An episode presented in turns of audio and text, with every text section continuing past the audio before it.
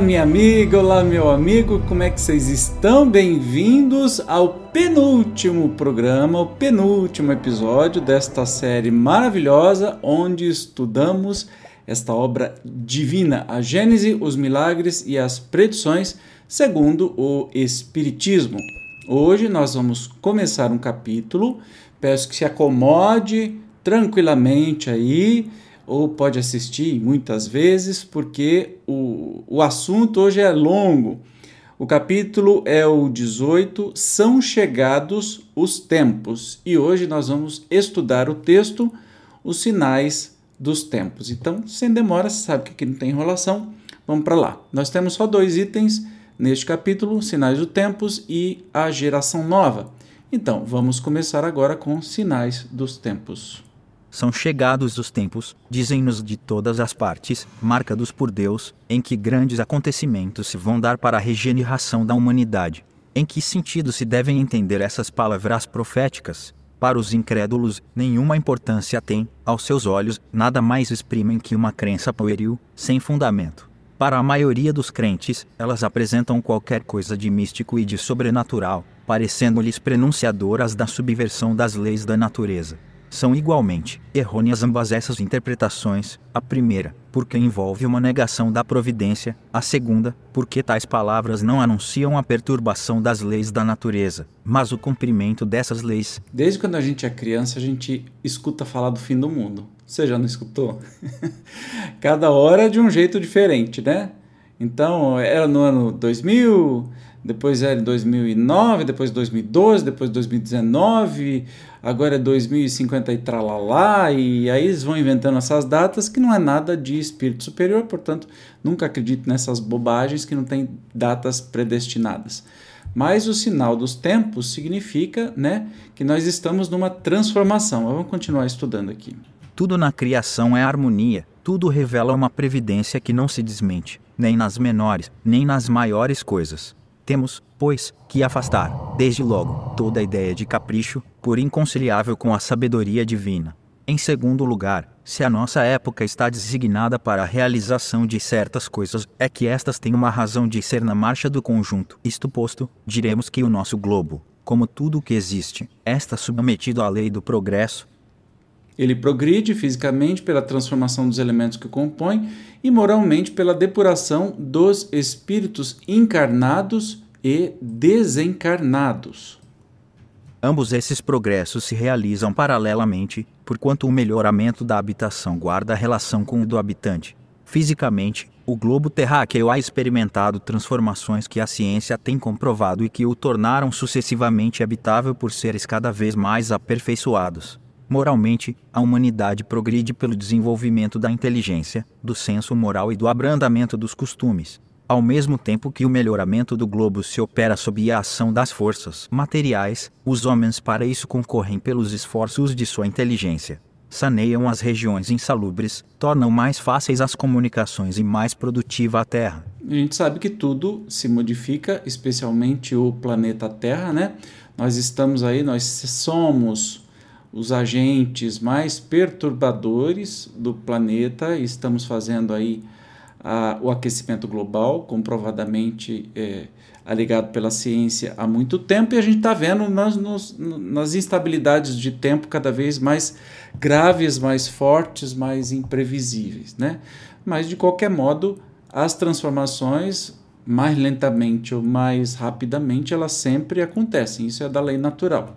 De duas maneiras se executa esse duplo progresso: uma, lenta, gradual e insensível, a outra, caracterizada por mudanças bruscas, a cada uma das quais corresponde um movimento ascensional mais rápido, que assinala, mediante impressões bem acentuadas, os períodos progressivos da humanidade. Esses movimentos, subordinados, quanto às particularidades, ao livre-arbítrio dos homens, são, de certo modo, fatais em seu conjunto, porque estão sujeitos a leis, como os que se verificam na germinação, no crescimento e na maturidade das plantas. Por isso é que o movimento progressivo se efetua, às vezes, de modo parcial, isto é, limitado a uma raça ou a uma nação, doutras vezes, de modo geral. O progresso da humanidade se cumpre, pois, em virtude de uma lei.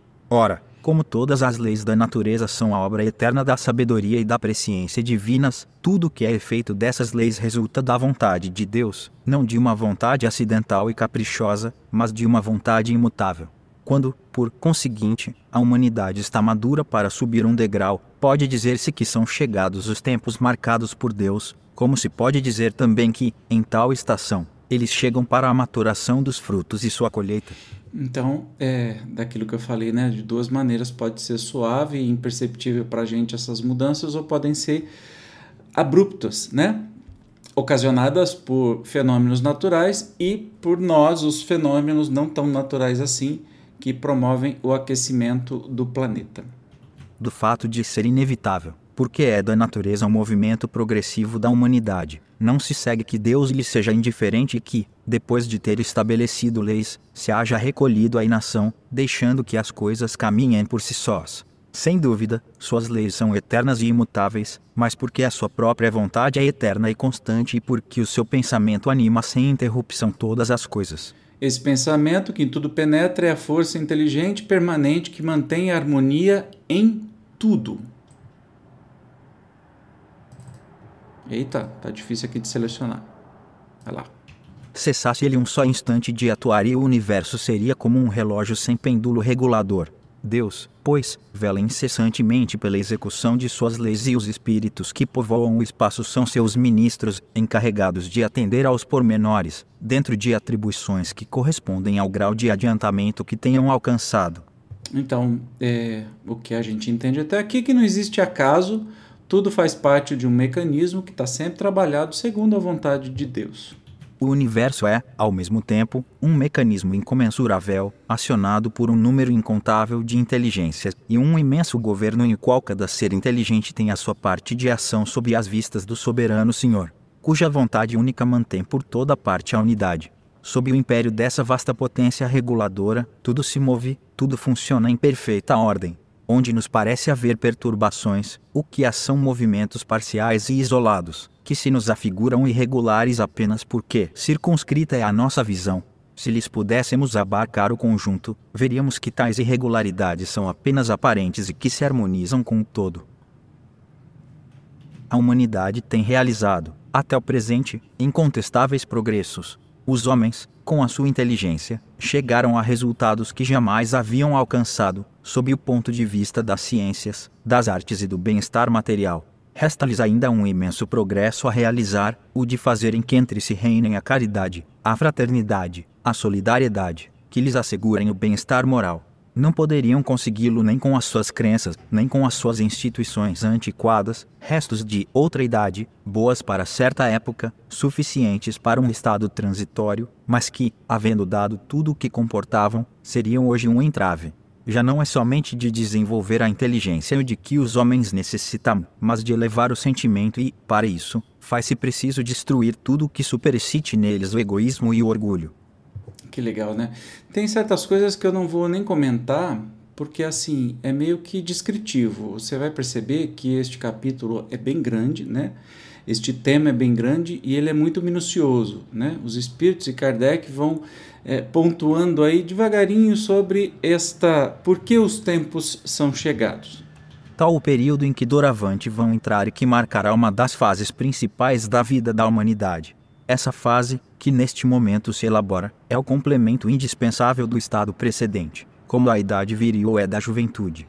Ela podia, pois, ser prevista e predita de antemão, e é por isso que se diz que são chegados os tempos determinados por Deus. Lembrando que Jesus falava isso na época dele, e nós estamos aí com o relato dos Espíritos em 1760, por aí, né? Então, eh, imagine, oh meu Deus, eu, eu, de novo, 1860, não 1760. Eu não sei porque que eu tô com 1700 na cabeça. O, outro estudo eu tô falando isso também.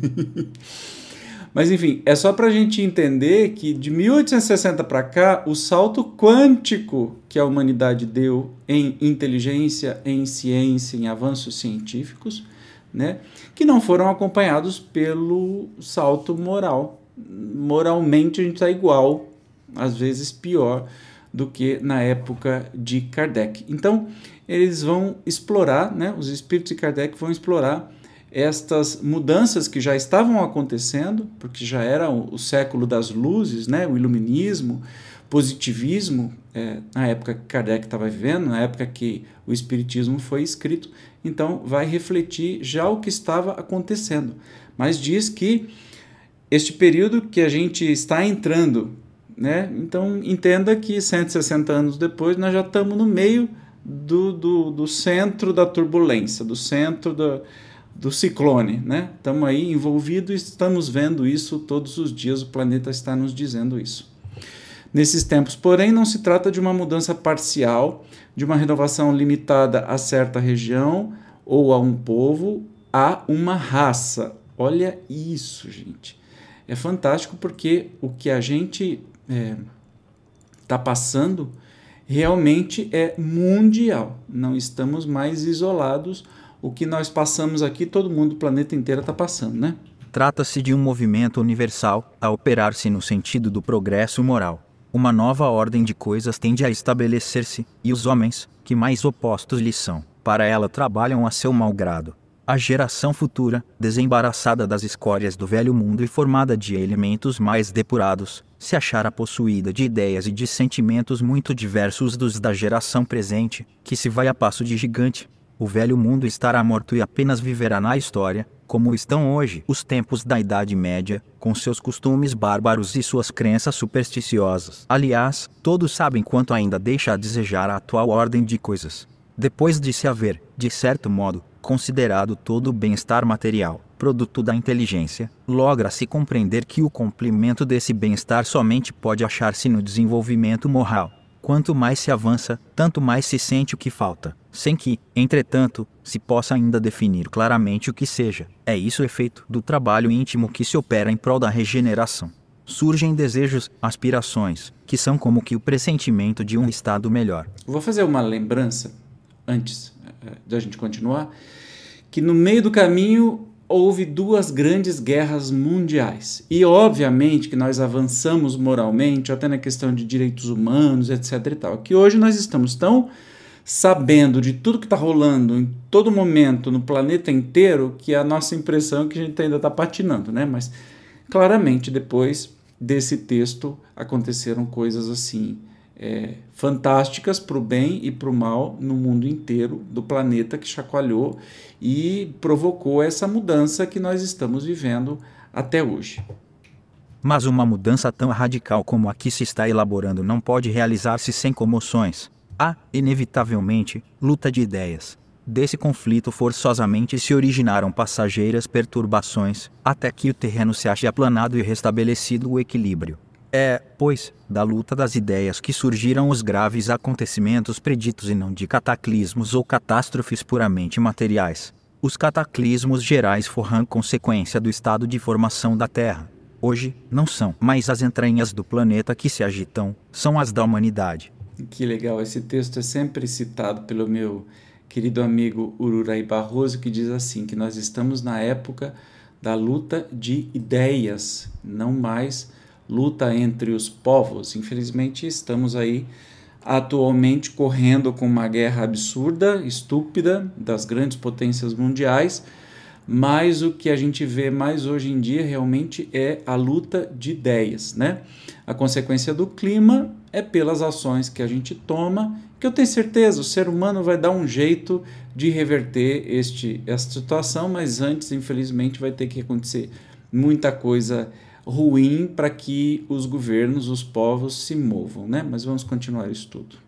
Se a Terra já não tem que temer os cataclismos gerais, nem por isso deixa de estar sujeita a periódicas revoluções, cujas causas, do ponto de vista científico, se encontram explicadas nas instruções seguintes, pro manantes de dois espíritos eminentes. Vamos lá. Cada corpo celeste, além das leis simples que presidem a divisão dos dias e das noites, das estações, etc., experimenta revoluções que demandam milhares de séculos para sua realização completa, porém que, como as revoluções mais breves, passam por todos os períodos, desde o de nascimento até o de um máximo de efeito, após o qual há decrescimento até o limite extremo para recomeçar em seguida o percurso das mesmas fases. O homem apenas apreende as fases de duração relativamente curta e cuja periodicidade ele pode comprovar. Algumas, no entanto, aqui abrangem longas gerações de seres e, até, sucessões de raças, revoluções essas cujos efeitos, conseguintemente, se lhe apresentam com caráter de novidade e de espontaneidade, ao passo que, se seu olhar pudesse projetar, se para trás alguns milhares de séculos, veria, entre aqueles mesmos efeitos e suas causas, uma correlação de que nem suspeita. Esses períodos que, pela sua extensão relativa, confundem a imaginação dos humanos, não são, contudo, mais do que instantes na duração eterna. Num mesmo sistema planetário, todos os corpos que o constituem reagem uns sobre os outros, todas as influências físicas são nele solidárias e nenhum só há, dos efeitos que designais pelo nome de grandes perturbações, que não seja consequência da componente das influências de todo o sistema. Vou mais longe, digo que os sistemas planetários reagem uns sobre os outros, na razão da proximidade ou do afastamento resultantes do movimento de translação deles, através das miríades de sistemas que compõem a nossa nebulosa. Ainda vou mais longe, digo que a nossa nebulosa, que é um como arquipélago na imensidade, tendo também seu movimento de translação através das miríades de nebulosas, sofre a influência das de que ela se aproxima, de sorte que as nebulosas reagem sobre as nebulosas, os sistemas reagem sobre os sistemas, como os planetas reagem sobre os planetas, como os elementos de cada planeta reagem uns sobre os outros e assim sucessivamente até o átomo. Daí, em cada mundo, revoluções locais ou gerais, que se não parecem perturbações porque a brevidade da vida não permite se lhes percebam mais do que os efeitos parciais. A matéria orgânica não poderia escapar a essas influências. As perturbações que ela sofre podem, pois, alterar o estado físico dos seres vivos e determinar algumas dessas enfermidades que atacam de modo geral as plantas, os animais e os homens. Enfermidades que, como todos os flagelos são para a inteligência humana, um estimulante que a impele por força da necessidade a procurar meios de os combater e a descobrir leis da natureza. Lembrando que acabamos de passar por uma baita de uma pandemia que ainda não foi decretada o seu fim. Mas a matéria orgânica, a seu turno, reage sobre o espírito. Este, pelo seu contato e sua ligação íntima com os elementos materiais, também sofre influências que lhe modificam as disposições, sem, no entanto, privá-lo do livre-arbítrio, que lhe sobreexcitam ou atenuam a atividade e que, pois, contribuem para o seu desenvolvimento. A efervescência que por vezes se manifesta em toda uma população, entre os homens de uma mesma raça, não é coisa fortuita, nem resultado de um capricho, tem sua causa nas leis da natureza.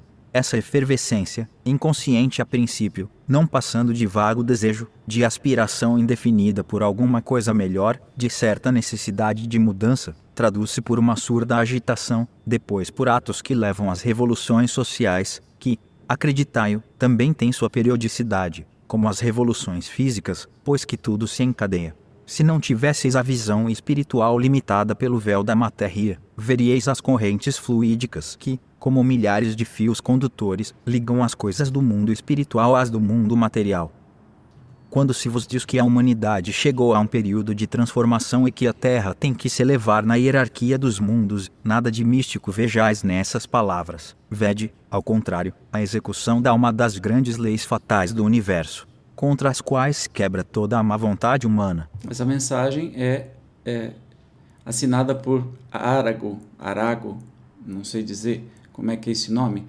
mas é interessante, né?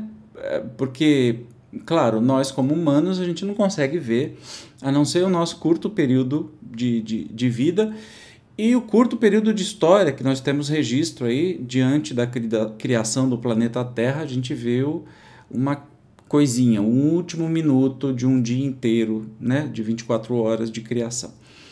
E que tudo passa por é, movimento. Inclusive, este movimento nos influencia até psicologicamente, emocionalmente e, por que não, espiritualmente. Né? Muito legal, vamos ver a outra mensagem. Sim, de certo, a humanidade se transforma, como já se transformou noutras épocas, e cada transformação se assinala por uma crise que é, para o gênero humano, o que são, para os indivíduos, as crises de crescimento. Aquelas se tornam, muitas vezes, penosas, dolorosas e arrebatam consigo as gerações e as instituições, mas, são sempre seguidas de uma fase de progresso material e moral. A humanidade terrestre, tendo chegado a um desses períodos de crescimento, está em cheio, há quase um século, no trabalho da sua transformação, pelo que havemos agitar-se de todos os lados, presa de uma espécie de febre como que impelida por invisível força. Assim continuará, até que se haja outra vez estabilizado em novas bases. Quem a observar, então, achá-la muito mudada em seus costumes, em seu caráter, nas suas leis, em suas crenças, numa palavra, em todo o seu estado social. Uma coisa que vos parecerá estranhável, mas que por isso não deixa de ser rigorosa verdade, é que o mundo dos espíritos, mundo que vos rodeia, experimenta o contra-choque de todas as comoções que abalam o mundo dos encarnados. Digo mesmo que aquele toma parte ativa nessas comoções, Nada tem isto de surpreendente para quem sabe que os espíritos fazem corpo com a humanidade, que eles saem dela e a ela tem de voltar, sendo, pois, natural se interessem pelos movimentos que se operam entre os homens. Ficai, portanto, certos de que, quando uma revolução social se produz na Terra, abala igualmente o mundo invisível, onde todas as paixões, boas e mais, se exacerbam, como entre vós, indizível efervescência entra a reinar na coletividade dos espíritos que ainda pertencem ao vosso mundo e que aguardam o momento de a ele volver. A agitação dos encarnados e desencarnados se juntam às vezes, e frequentemente mesmo, já que tudo se conjuga em a natureza, as perturbações dos elementos físicos. Dá-se então, durante algum tempo, verdadeira confusão geral, mas que passa como furacão, após o qual o céu volta a estar sereno, e a humanidade, reconstituída sobre novas bases, imbuída de novas ideias, começa a percorrer nova etapa de progresso. É no período que ora se inicia que o espiritismo florescerá e dará frutos. Trabalhais, portanto, mais para o futuro do que para o presente. Era, porém, necessário que esses trabalhos se preparassem antecipadamente, porque eles traçam as sendas da regeneração, pela unificação e racionalidade das crenças. Ditosos os que deles aproveitam desde já, tantas penas se pouparam esses, quantos forem os proveitos que deles alfiram. Quem assina esta comunicação é um espírito intitulado, que se intitula Doutor Barry. Mas vamos continuar a leitura aqui, que tem muita coisa pela frente hoje. Do que precede resulta que, em consequência do movimento de translação que executam no espaço, os corpos celestes exercem, uns sobre os outros, maior ou menor influência, conforme a proximidade em que se acham entre si as suas respectivas posições. Que essa influência pode acarretar uma perturbação momentânea aos seus elementos constitutivos e modificar as condições de vitalidade dos seus habitantes. Que a regularidade dos movimentos determina a volta periódica das mesmas causas e dos mesmos efeitos. Que, se demasiado curta é a duração de certos períodos para que os homens os apreciem, outros veem passar gerações e raças que deles não se apercebem e às quais se afigura normal estado de coisas que observam. Ao contrário, as gerações contemporâneas da transição lhes sofrem o contra-choque tudo lhes parece fora das leis ordinárias. Essas gerações veem uma causa sobrenatural, maravilhosa, miraculosa no que, em realidade, mas não é do que a execução das leis da natureza. Se, pelo encadeamento e a solidariedade das causas e dos efeitos, os períodos de renovação moral da humanidade coincidem, como tudo leva a crer, com as revoluções físicas do globo, podem os referidos períodos ser acompanhados ou precedidos de fenômenos naturais, insólitos para os que com eles não se acham familiarizados, de meteoros que parecem estranhos, de recrudescência e intensificação desusadas dos flagelos destruidores, que não são nem causa, nem presságios sobrenaturais, mas uma consequência do movimento geral que se opera no mundo físico e no mundo moral. Anunciando a época de renovação que se havia de abrir para a humanidade e determinar o fim do velho mundo, a Jesus, pois, foi lícito dizer que ela se assinalaria por fenômenos extraordinários, tremores de terra, flagelos diversos, sinais no céu, que mais não são do que meteoros, sem a abrogação das leis naturais. O vulgo, porém, ignorante, viu nessas palavras a predição de fatos miraculosos. Então, é, além de ser natural, né, essas, esses tempos chegados, de tempos em tempos, há realmente renovação do planeta, dos fenômenos físicos e que afeta todos os habitantes do planeta também desde a época de Jesus, ele vem avisando isso e a gente tem notado que ultimamente a coisa está ficando cada vez mais intensa né? E nós temos visto assim fenômenos diferentes, climatológicos, até no céu aparecem coisas inexplicáveis, coisas que as agências, né, como NASA e etc, não estão explicando, né? Talvez o começo ou a ostensiva presença, agora a gente está começando a enxergar a presença dos nossos irmãos intergalácticos, né? Por que não? Que vem aí nos ajudar nessa transição mais intensa que esteja acontecendo a partir de agora? Não sei. Estou levantando dúvidas porque tem muita coisa acontecendo já reconhecido como não sendo é, da Terra, do planeta Terra, e sim de origem desconhecida e admitida por, por agências é, nacionais aqui do Brasil, nos anos 80, teve casos assim, e agora também do mundo inteiro. Né? A gente fica sempre ligado aí nesses canais é, de, de ufologia, mas também nos canais de de pessoal científico que observa e vem dizer, olha, isso aqui é natural, isso aqui não é natural. A gente está vendo que parece que está havendo uma, uma, uma, aceleração disso, ou talvez a gente está com mais acesso a tudo que acontece no mundo, né? Por exemplo, se um disco voador, um OVNI, aparecer na Nova Zelândia, nós teremos quase que imediatamente filme dele para ver alguns minutos depois do ocorrido, né?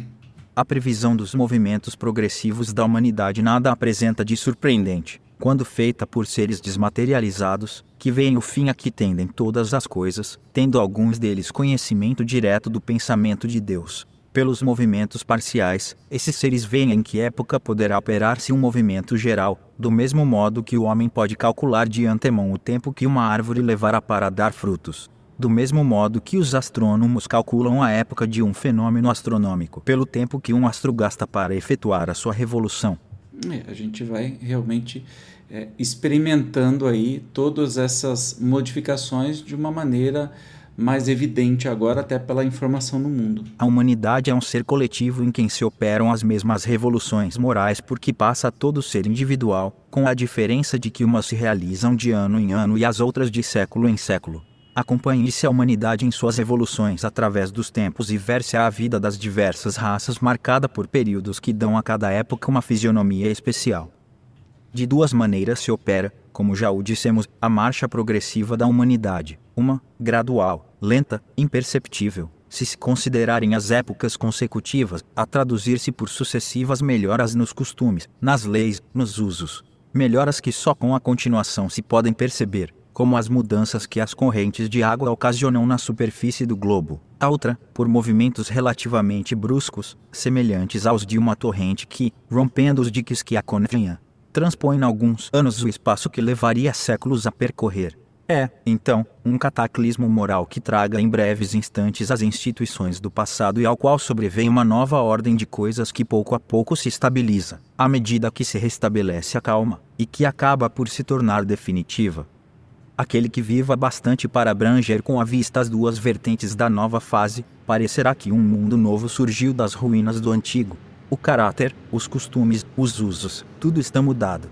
É que, com efeito, surgiram homens novos, ou, melhor, regenerados. As ideias, que a geração que se extinguiu levou consigo, cederam lugar a ideias novas que desabrocham com a geração que se ergue.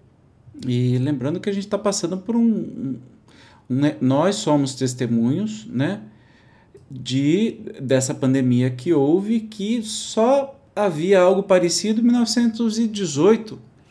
Então, mais de 100 anos depois, nós tivemos aí, experimentamos o que a nossa geração, a geração dos nossos pais e dos nossos avó, avós, talvez não tenham experimentado. Então, a gente vê que às vezes a essas revoluções né, no globo, na saúde, no clima, é, das coisas que vão acontecendo que nos fazem acelerar, a custa de muita dor, mas acelerar a nossa tecnologia, acelerar até a nossa moral, ela, essas coisas vêm acontecendo de tempos em tempos, né? E a gente tem percebido isso. Tornada adulta, a humanidade tem novas necessidades, aspirações mais vastas e mais elevadas, compreende o vazio com que foi embalada, a insuficiência de suas instituições para lhe dar felicidade, já não encontra, no estado das coisas, as satisfações legítimas a que se sente com direito, despoja-se, em consequência, das faixas infantis e se lança, impelida por irresistível força, para as margens desconhecidas, em busca de novos horizontes menos limitados. É a um desses períodos de transformação, ou, se o preferirem, de crescimento moral, que ora chega à humanidade. Da adolescência chega ao estado viril. O passado já não pode bastar às suas novas aspirações, às suas novas necessidades. Ela já não pode ser conduzida pelos mesmos métodos não mais se deixa levar por ilusões nem fantasmagorias. Sua razão amadurecida reclama alimentos mais substanciosas. É demasiado efêmero o presente, ela sente que mais amplo é o seu destino e que a vida corpórea é excessivamente restrita para encerrá-lo inteiramente. Por isso, mergulha o olhar no passado e no futuro, a fim de descobrir no ou noutro mistério da sua existência e de adquirir uma consoladora certeza. E é no momento em que ela se encontra muito apertada na esfera material, em que transbordante se encontra de vida intelectual, em que o sentimento de espiritualidade lhe desabrocha no seu, que homens que se dizem filósofos pretendem encher o vazio com as doutrinas do niilismo e do materialismo. Singular aberração. Esses mesmos homens, que intentam me impelir para frente a humanidade, se esforçam por circunscrevê-la no acanhado círculo da matéria, donde ela anseia por escapar-se. Velam-lhe o aspecto da vida infinita e lhe dizem, apontando para o túmulo: Nec plus ultra, que quer dizer nada mais além. É bem interessante isso, né? É, eu vou ficar repetitivo se eu falar que a gente passou por uma experiência que fez muita gente refletir profundamente, mas vamos continuar. Quem quer que haja meditado sobre o Espiritismo e suas consequências e não circunscreva a produção de alguns fenômenos terá compreendido que ele abre à humanidade uma estrada nova e lhe desvenda aos horizontes do infinito. Iniciando-a nos mistérios do mundo invisível, mostra-lhe o seu verdadeiro papel na criação, papel perpetuamente ativo, tanto no estado espiritual como no estado corporal. O homem já não caminha às cegas, sabe de onde vem, para onde vai e por que está na terra. O futuro se lhe revela em sua realidade, despojado dos prejuízos da ignorância e da superstição.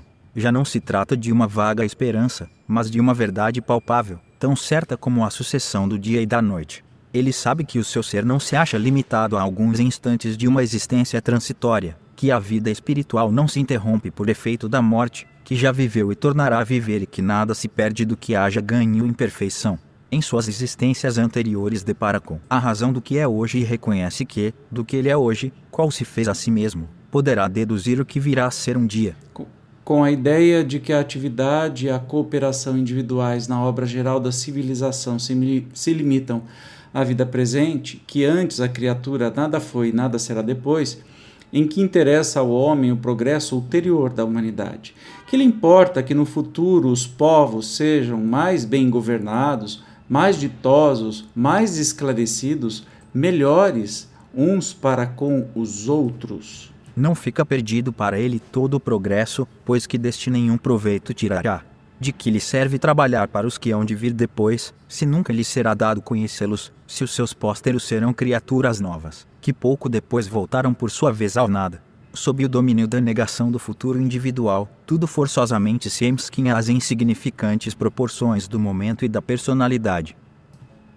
Entretanto, que amplitude, ao contrário, dá ao pensamento do homem a certeza da perpetuidade do seu ser espiritual, que de mais racional, de mais grandioso, de mais digno do Criador do que a lei segundo a qual a vida espiritual e a vida corpórea são apenas dois modos de existência, que se alternam para a realização do progresso, que de mais justo e de mais consolador do que a ideia de estarem os mesmos seres a progredir incessantemente, primeiro, pelas gerações de um mesmo mundo, de mundo em mundo depois, até a perfeição, sem solução de continuidade. Todas as ações têm, então, uma finalidade, porquanto, trabalhando para todos, cada um trabalha para si reciprocamente, de sorte que nunca se podem considerar infecundos nem o progresso individual, nem o progresso coletivo, De ambos esses progressos aproveitarão as gerações e as individualidades por vindouras, que outras não virão a ser senão as gerações e as individualidades passadas, em mais alto grau de adiantamento.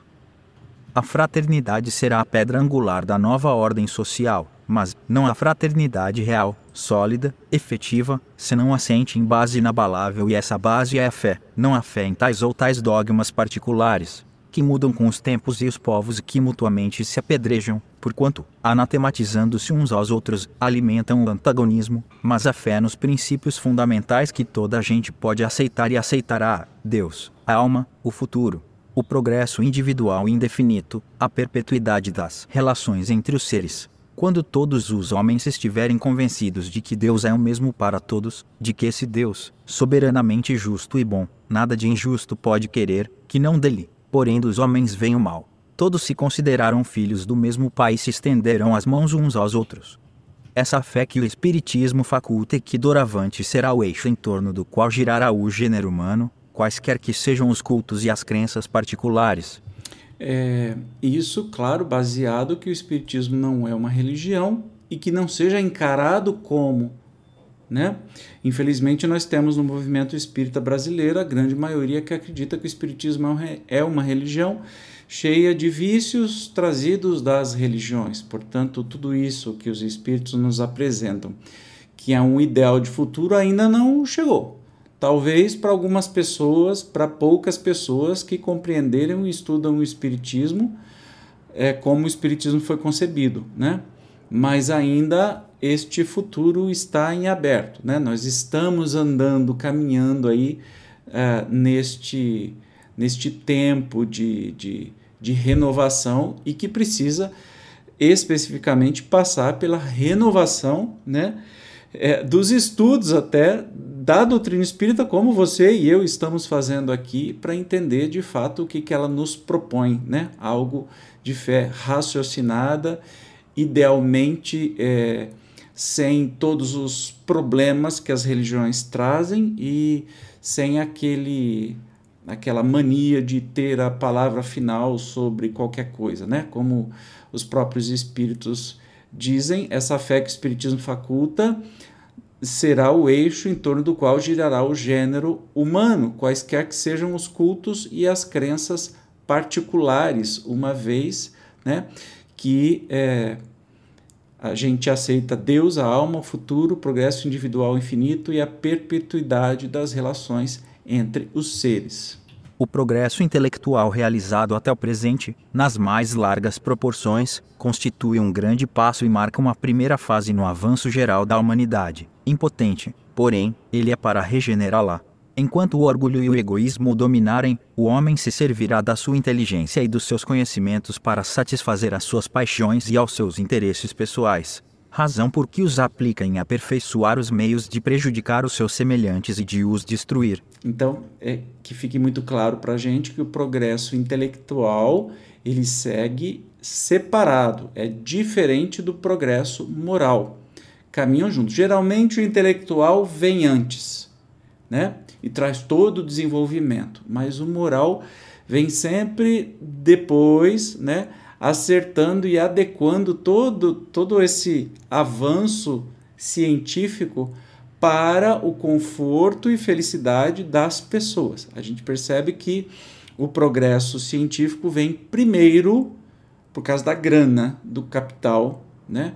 E depois ele, vai sendo adequado realmente a justiça para que as pessoas possam viver melhor né, por meio destes avanços todos. Somente o progresso moral pode assegurar aos homens a felicidade na terra, refriando as paixões, mas somente esse progresso pode fazer que entre os homens reinem a concórdia, a paz, a fraternidade. Será ele que deitará por terra as barreiras que separam os povos, que fará caiam os preconceitos de casta e se calem os antagonismos de seitas, ensinando os homens a se considerarem irmãos que têm por dever auxiliarem se mutuamente não destinados a viver à custa uns dos outros. Será ainda o progresso moral que, secundado então pelo da inteligência, confundirá os homens numa mesma crença fundada nas verdades eternas, não sujeitas a controvérsias e, em consequência, aceitáveis por todos. A unidade de crença será o laço mais forte, o fundamento mais sólido da fraternidade universal, obstada, desde todos os tempos pelos antagonismos religiosos que dividem os povos e as famílias, que fazem sejam a uns os dissidentes, vistos pelos outros como inimigos a serem evitados, combatidos, exterminados, em vez de irmãos a serem amados. Então, nós estamos a passos muito lentos desse tal progresso moral porque a gente está ainda naquela história de cada um por si, Deus por todos, e eu estou certo, você está errado, a minha religião está certa, a sua está errada, e que a gente vê aí os embates e as batalhas que derivam disso. Então, estamos ainda, os tempos são chegados, estamos no meio do turbilhão. Semelhante estado de coisas pressupõe uma mudança radical no sentimento das massas, um progresso geral que não se podia realizar senão fora do círculo das ideias acanhadas e corriqueiras que fomentam o egoísmo. Em diversas épocas, homens de escola procuraram impelir a humanidade por esse caminho, mas, ainda muito jovem, ela se conservou surda e os ensinamentos que eles ministraram foram como a boa semente caída no pedregulho. Hoje, a humanidade está madura para lançar o olhar a alturas que nunca tentou divisar, a fim de nutrir-se de ideias mais amplas e compreender o que antes não compreendia. A geração que desaparece levará consigo seus erros e prejuízos a geração que surge, retemperada em fonte mais pura, imbuída de ideias mais sãs, imprimirá ao mundo ascensional movimento no sentido do progresso moral que se assinalará que assinalará a nova fase da evolução humana. De novo, quando eu fico pensando que os espíritos estavam muito otimistas, que depois disso veio a Primeira, a Segunda Guerra Mundial e a gente está onde está hoje, parece que a gente deu uma patinada gostosa nessa, nessa fase. A gente, tá, a gente não está passando de fase, né? Tá difícil.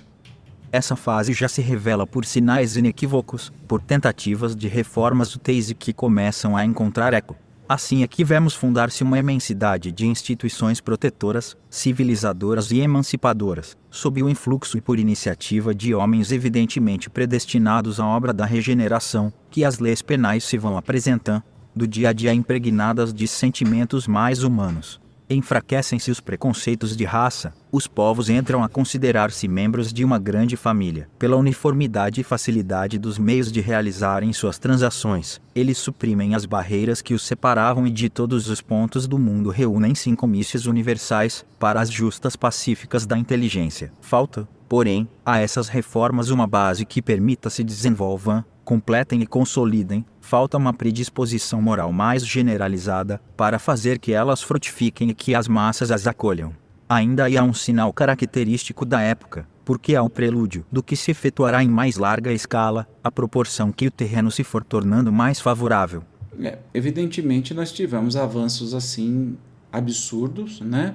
Desde a época que isso foi escrito, inclusive organizações mundiais, né? Nós temos aí é, muitas organizações, por exemplo, a Organização Mundial da Saúde, que foi formada, é, que nos deu um rumo né, para suportar e caminhar nessa pandemia e, e, tantas outras. Obviamente, a maioria das organizações são com interesse econômico, mas ainda assim traz um pouco de conforto e, um, e pelo menos, mesmo que ainda é, no discurso, né, a preocupação com o clima, as metas dos países de reduzir o aquecimento global, de reduzir a fome do mundo, por enquanto estão mais no discurso do que nas ações, mas já é um, um passo, né? já é o um começo. A, a questão da União Europeia, por exemplo, áreas de livre comércio, e que é o primeiro passo para se de, derrubar as barreiras de países que no futuro, no mundo espiritual, ou num planeta mais evoluído não tem país, não tem é, é, barreiras, né? Você é do país A, do país B, você é da raça X, raça Y, você é da raça humana. Pronto, acabou. E daqui a pouquinho os nossos irmãos siderais vêm, nós somos da raça universal, né? Entende? Que só que as coisas vão se dando a passos muito lentos, muito mais lento do que eu gostaria. Mas creio eu olhando assim, mais ou menos otimista, para esse texto nós tivemos aí grandes avanços. Não tudo, talvez, que o otimismo dos espíritos nos dizia nessa época, ou talvez não tenha chegado o momento ainda que eles estavam falando, né? O que, é que são 150 anos na história? Na, na história humana, então, é absolutamente nada, né? Outro sinal não menos característico do período em que entramos encontra-se na reação que se opera no sentido das ideias espiritualistas, na repulsão instintiva que se manifesta contra as ideias materialistas. O espírito de incredulidade, que se apoderara das massas, ignorantes ou esclarecidas, e as levava a rejeitar com a forma a substância mesma de toda a crença, parece ter sido um sono, a cujo despertar se sente a nesses cidade de respirar um ar mais vivificante, involuntariamente, lá onde o vácuo se fizera, procura-se alguma coisa, um ponto de apoio. Se supusermos possuída desses sentimentos a maioria dos homens, poderemos facilmente imaginar as modificações que daí decorrem para as relações sociais. Todos terão por divisa caridade, fraternidade, benevolência para com todos, tolerância para todas as crenças, é a meta para que tende evidentemente a humanidade, esse o objeto de suas aspirações, de seus desejos, sem que, entretanto, ela perceba claramente por que meio as há de realizar. Ensaia, tateia, mas é detida por muitas resistências ativas ou pela força de inércia dos preconceitos, das crenças cedilha maiúsculo a S estacionárias e refratárias ao progresso. Crenças, Zezinho, crenças estacionárias. Faz-se-lhe mister vencer tais resistências, e essa será a obra da nova geração. Quem acompanhar o curso atual das coisas reconhecerá que tudo parece predestinado a lhe abrir caminho. Ela terá por si a dupla força do número e das ideias e, de acréscimo, a experiência do passado. Será que. Aí fica uma dúvida do Evandro: será que no planeta tem mais pessoas que acreditam que há algo mais? do que na época que foi é, divulgado esse texto, foi feito esse texto pelos espíritos, ou menos. Né? Não sei, não sei. A minha impressão é que há muito mais pessoas que, por uma fé ou por outra, inúmeras possibilidades que temos, é, que acredita que há algo a mais, né? que não somos só isso, só material. Mas daí dizer que não são materialistas já torce um pouquinho, porque assim, a gente vive, agora a opinião de Evandro e não do Espiritismo, nem de Kardec, nem de ninguém, a gente vive meio que uma, um teatro. Ou você é espiritualista ou você é materialista. Não tem jeito de ser materialista com ares de espiritualista. O que você faz é um teatro de espiritualista. Então você se importa exclusivamente com a matéria e aí entra nessa roda viva de ter que ser alguém na vida, ter que ter sucesso, do, é, trabalha enquanto eles dormem, sabe? Essas bobajadas, tudo que enfiam goela abaixo, que a gente fica tudo doente, com síndrome de burnout. Olha eu aqui. E, e aí acaba não vivendo a vida e tem um infarto de tanto estresse, etc e tal. Por que isso? Porque você é materialista, corre atrás do material. Ah, eu quero dar um futuro para meus filhos, beleza, muito nobre isso, mas não precisa perder a infância inteira, não ficar com seus filhos até que eles cresçam, porque você está dando um tal futuro que talvez nunca vai chegar, porque você morre antes infartado, entende? Então o que, que é isso? É correr do lado material. Aí, para desencargo de consciência, você vai na missa de domingo, você vai no culto, você vai no centro espírita tomar passe e uma água fluidificada e acha que você está com seu espiritual todo redondinho, né? Isso é meio que um teatro. É um teatro de você para você mesmo. Não estou falando nem do Evandro que está julgando, longe de mim. É, o que de fato você é? Materialista ou espiritualista? Você vive no mundo material, obviamente, tem que trabalhar, ganhar dinheiro e está tudo certo, né? mas não essa ânsia de acumular, de, de ter sempre mais, de, de ser sempre mais do que o outro e passando em cima de tudo. E aí, para aliviar a sua consciência, que é espiritual, você meio que segue alguma religião ou alguma coisa para dizer que ah, tá tudo bem, e aí na segunda-feira você começa tudo de novo e corre no mundo materialista, vivendo de um jeito extremamente materialista. Então tem que saber distinguir hoje. Eu a saber distinguir isso. Eu acho que a maioria das pessoas ainda está com uma visão muito materialista, o que é muito normal, porque a gente vive no mundo material, com o corpo material. A gente precisa pensar fora da caixinha, já que dizer os termos aí é, do mundo corporativo, né? Pensar fora da caixinha que nós não somos um, uma pessoa que tem um espírito, nós somos um espírito que tem um corpo, que tem uma pessoa aqui, né? Então isso, eu acho que isso faz a diferença, vira a chave na vida da gente e aí vai mostrar até as prioridades que a gente tem para viver, né? Que não é exclusivamente é, em função de um tal sucesso e de uma perseguição de ah, deu certo na vida. Eu sou uma pessoa, Evandro, que nesse, nessa linha não dei certo na vida. Eu sempre bati cabeça e nunca me encontrei direito no lugar certo. Gostaria de ter, olha, me formei, tive uma profissão do resto da vida? Gostaria, mas não aconteceu. Sempre fui muito inquieto, batendo cabeça, perguntando, perguntando, questionando, questionando. Esse que é o negócio, né? A gente fica sempre é, deslocado quando faz isso. Mas vamos continuar aqui, que se, senão vai parecer que é o, a, a, as, as ideias do Evandro e não realmente os tempos são chegados. Vamos lá. A nova geração marchará, pois, para a realização de todas as ideias humanitárias compatíveis com o grau de adiantamento a que houver chegado. Avançando para o mesmo alvo e realizando seus objetivos, o Espiritismo se encontrará com ela no mesmo terreno aos homens progressistas se deparará nas ideias espíritas poderosa alavanca e o espiritismo achará, nos novos homens, espíritos inteiramente dispostos a acolhê-lo. Dado esse estado de coisas, que poderão fazer os que entendam de opor-se-lhe. Olha que interessante, aqui diz né, que é uma nova geração e a gente percebe que tem crianças muito, muito especiais encarnando e que tem um pensamento completamente diferente do nosso, desse dessa loucura né, do dia a dia. Nós temos na geração dos jovens de hoje em dia, de 15 a 20 anos, uma grande parte que não vê muito sentido em trabalhar por dinheiro. Querem trabalhar para realizar alguma coisa, para satisfazer alguma coisa. Já é uma mudança de chave. Percebe? A, a dificuldade das empresas de reter talento está assim incrível, está intensa, porque não basta um bom salário. Né? É simplesmente o jovem, se não interessar, ele manda tomar banho e já aprende a viver com menos. Muitos, muitos dos jovens não veem sentido, por exemplo, em ter um carro. Né? Coisa que para a nossa geração, se você tem 50 mais, até 50 menos, era assim, nossa, qual é o seu objetivo de vida? Crescer, trabalhar, comprar um carro, comprar uma casa, casar, ter filho?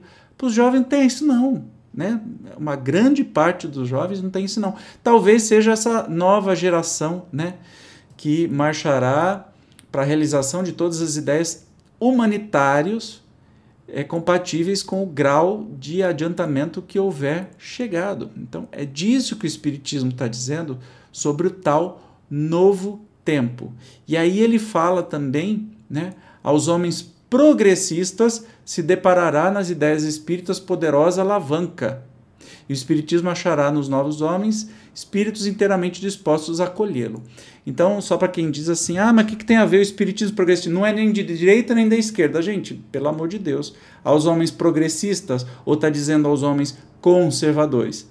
Tira aí a sua conclusão de tudo isso que a gente estuda, né? Que o espiritismo está sempre do lado da ciência, é progressista. Você vai ver para que lado que aconteceu depois disso, obviamente, né? Mas de que lado que o espiritismo caminha? Nunca é do lado dos conservadores e sim dos progressistas. Eu vou repetir aqui aos homens progressistas se deparará nas ideias espíritas poderosa alavanca e o espiritismo achará nos novos homens espíritos inteiramente dispostos a acolhê-lo. Né? E quando isso acontecer, não tem mais volta. Né? Estes são os tempos chegados. O Espiritismo não cria a renovação social, a madureza da humanidade é que fará dessa renovação uma necessidade pelo seu poder moralizador, por suas tendências progressistas, pela amplitude de suas vistas, pela generalidade das questões que abrange, o Espiritismo é mais apto, do que qualquer outra doutrina, a secundar o movimento de regeneração. Por isso, é ele contemporâneo desse movimento. Surgiu na hora em que podia ser de utilidade, visto que também para ele os tempos são chegados. Se viera mais cedo, teria esbarrado em obstáculos insuperáveis, houvera inevitavelmente sucumbido, porque, satisfeitos com o que tinham, os homens ainda não sentiriam falta do que ele lhes traz. Hoje, nascido com as ideias que fermentam, encontra preparado o terreno para recebê-lo. Os espíritos cansados da dúvida e da incerteza, horrorizados com o abismo que se lhes abre à frente, o acolhem como âncora de salva-se cedilha maiúsculo O e consolação suprema. Salvação, Zezinho. Zezinho não, não vai terminar o estudo, ele não aprendeu a ler até hoje, né? Então, assim, mais uma vez, confirma, vem confirmar aqui, né? Espiritismo é mais apto a secundar um movimento de regeneração, né? E vem falar de novo, de novo, por suas tendências progressistas. Portanto, não tem como ficar inventando que espiritismo seja conservador ou que traga valores conservadores. Entenda-se se a gente é, igualar ou caminhar para uma linguagem entre aspas política, porque tudo na vida é política, nós estamos falando de direita, conservador, esquerda, progressista.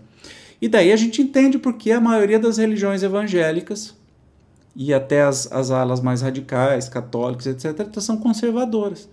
Entende? Vai no caminho inverso do que estão os progressistas. E o Espiritismo, obviamente, não adianta tapar o sol com a peneira, é progressista do seu começo ao fim. Se faltavam palavras, eu acho que aqui está bem claro sobre isso. Por quê? Progressista significa o progresso. O Espiritismo é do lado do progresso, do avanço, dos costumes, da ciência, da moral.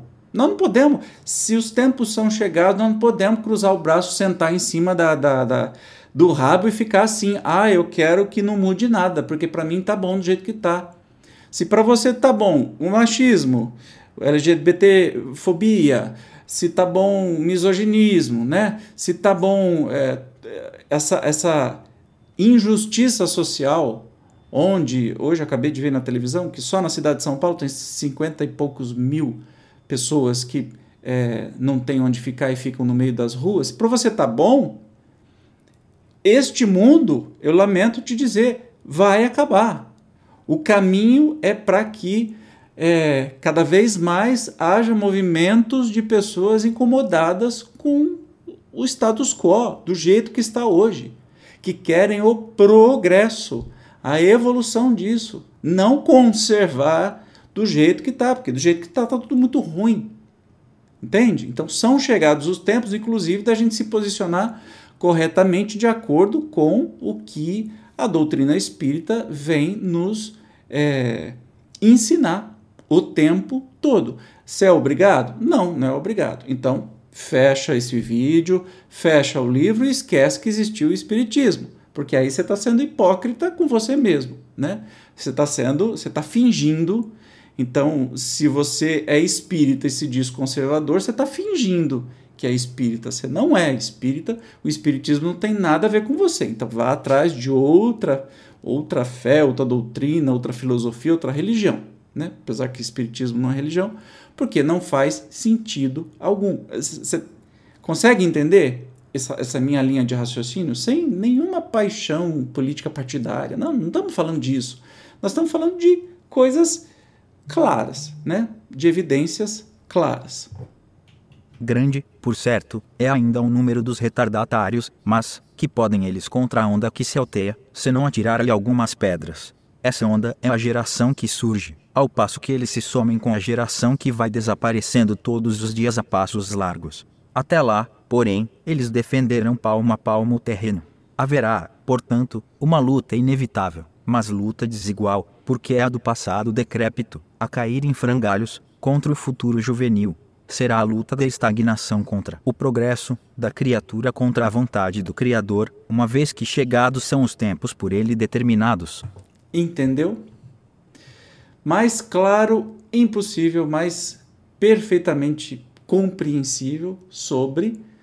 Nós estamos num momento de luta de ideias e os retardatários vão perder.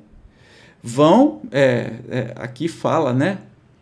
Até que chegue este momento né, de, de, que tudo seja mudado, os retardatários vão defender palmo a palmo o terreno, que para eles está bom.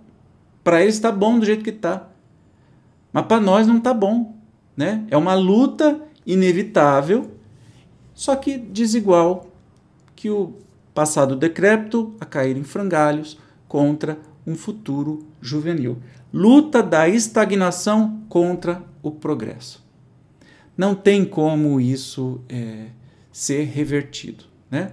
Mas nós vamos passar por dificuldades ainda muito intensas nesta luta de ideias, porque nós é que temos que fazer este tal mundo de regeneração que todo mundo fala e enche a boca para dizer, como se fosse assim um presente que cai. Olha, a partir da data de 2000, não é mais 2019, essas bobagens de data limite que esse povo fica falando, agora é 2050 e pouco, que quando chegar 2050 e pouco não acontecer nada, eles vão já vão estar tá tudo desencarnado, aí não vão precisar nem dar explicação porque que não foi, né? Então assim, não vai cair como mágica em cima da nossa cabeça. Olha, agora, plim, 2050, agora é o planeta de regeneração. Bem-vindos. Não.